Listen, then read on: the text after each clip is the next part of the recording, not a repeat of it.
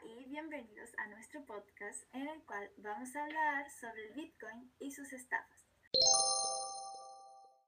Mi nombre es Tamara Garrido y hoy estaré hablando con Isis Gutiérrez. Hola. Y Maroa Santibáñez.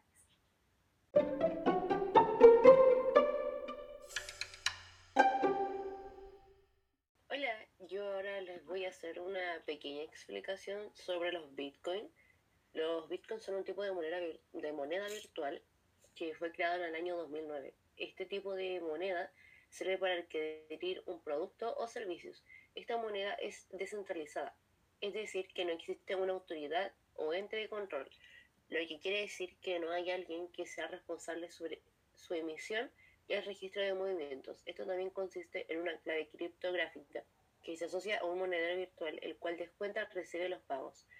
Los Bitcoin no tienen un banco central y no están vinculados ni regulados por ningún Estado. Bueno, los Bitcoin también tienen problemas y uno de los mayores problemas es el gran número de estafas, ya que muchas personas no tienen conocimiento de cómo funciona el dinero virtual y caen en fraude fácilmente. En este podcast, nosotras pensamos ayudar a, a, las personas que no tienen ni idea sobre el Bitcoin a saber cómo funciona y ayudarlos a evitar que los engañen o tengan dificultades con este. Para adquirir Bitcoin, son tres simples pasos. Primero tienen que adquirir un monedero, luego tienen que descargar la aplicación y finalmente tienen que realizar las transacciones. Eh, a la hora de invertir, al igual que en los mercados financieros, los errores pasan factura. Es cierta la frase, el éxito en las inversiones proviene de no cometer errores, más que de ser capaces de acertar. Por este motivo presentaremos cinco de los errores más comunes que se cometen a la hora de empezar a invertir en Bitcoin y cómo podremos evitarlos. Bueno, el primer error más común es no tener conocimiento sobre los Bitcoin y el funcionamiento de las criptomonedas, ya que sin una información sobre cómo funciona el Bitcoin y el mundo de las criptomonedas, en general se está expuesto a creer que todo lo que dicen los medios sin tener la capacidad de crearse un criterio propio. En ocasiones se publican muchas noticias negativas como prohibiciones, controversias, etc.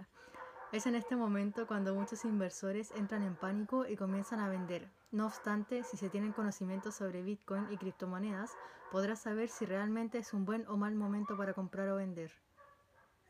Otro error común es no tener la estrategia y escoger el producto financiero inadecuado. Existen diversos mecanismos para invertir en Bitcoin sin embargo, no todos ellos son aptos para desarrollar la misma estrategia. Algunos instrumentos exigen aportar un mayor nivel de capital inicial, otros son productos apalancados.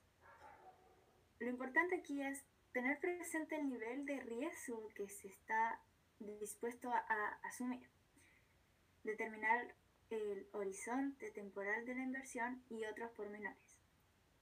En base a ello, se deberá escoger el vehículo adecuado en Bitcoin. Por ejemplo, si lo que se pretende es comprar y mantener, es posible que el operador sienta preferencia por la adquisición de Bitcoin físicos.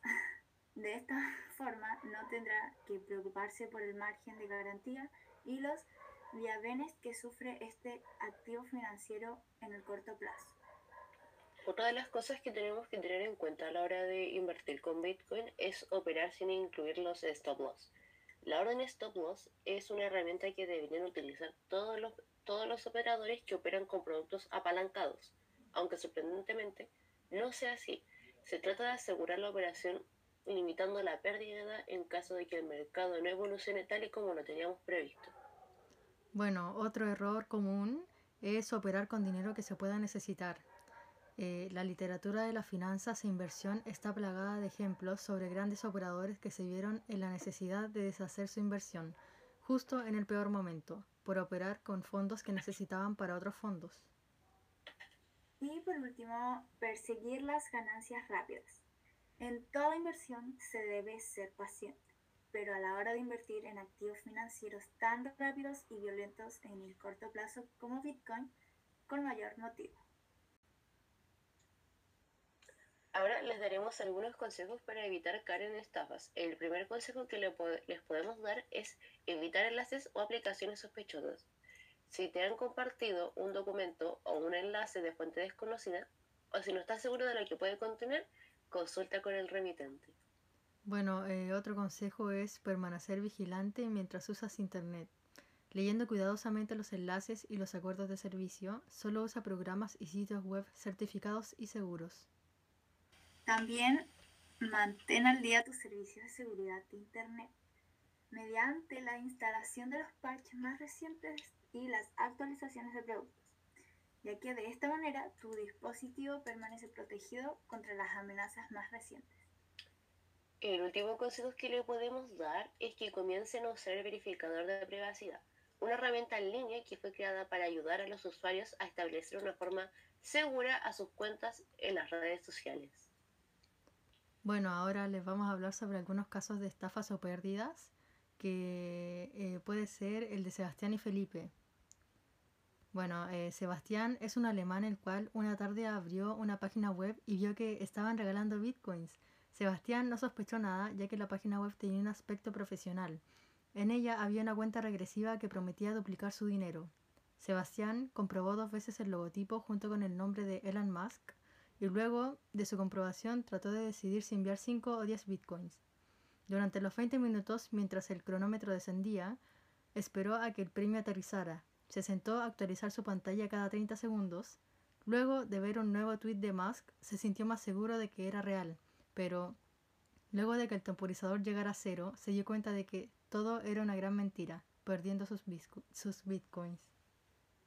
También, bueno, es como el caso de Felipe, donde él era un usuario de iPhone que había perdido 600 mil dólares en Bitcoin a través de una aplicación fraudulenta en la App Store de un criptobilletera falsa.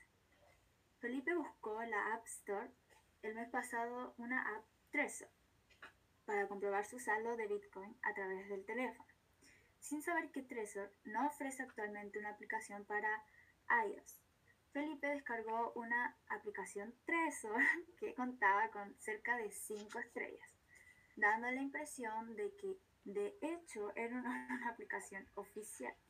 Después de ingresar su frase inicial, Felipe dijo que le robaron su ahorro de 17.1 bitcoins.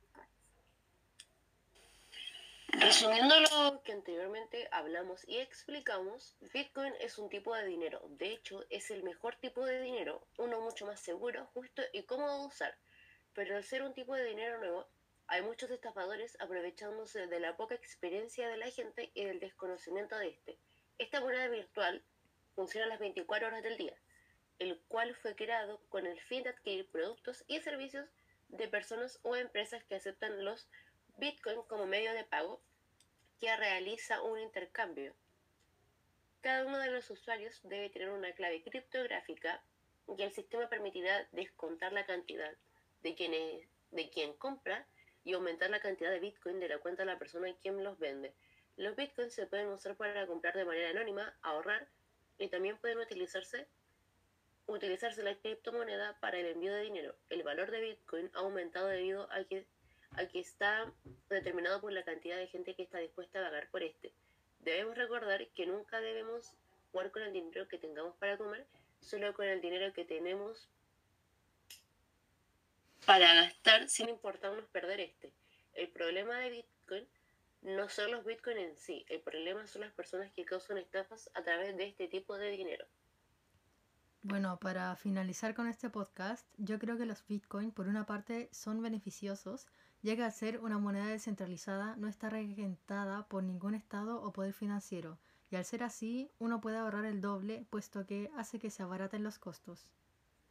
Sí, también otra característica beneficiosa que tiene esta moneda virtual es que las transacciones se hacen entre particulares y estas son casi inmediatas y muy baratas, ya que, entre otras razones, evitas las comisiones bancarias.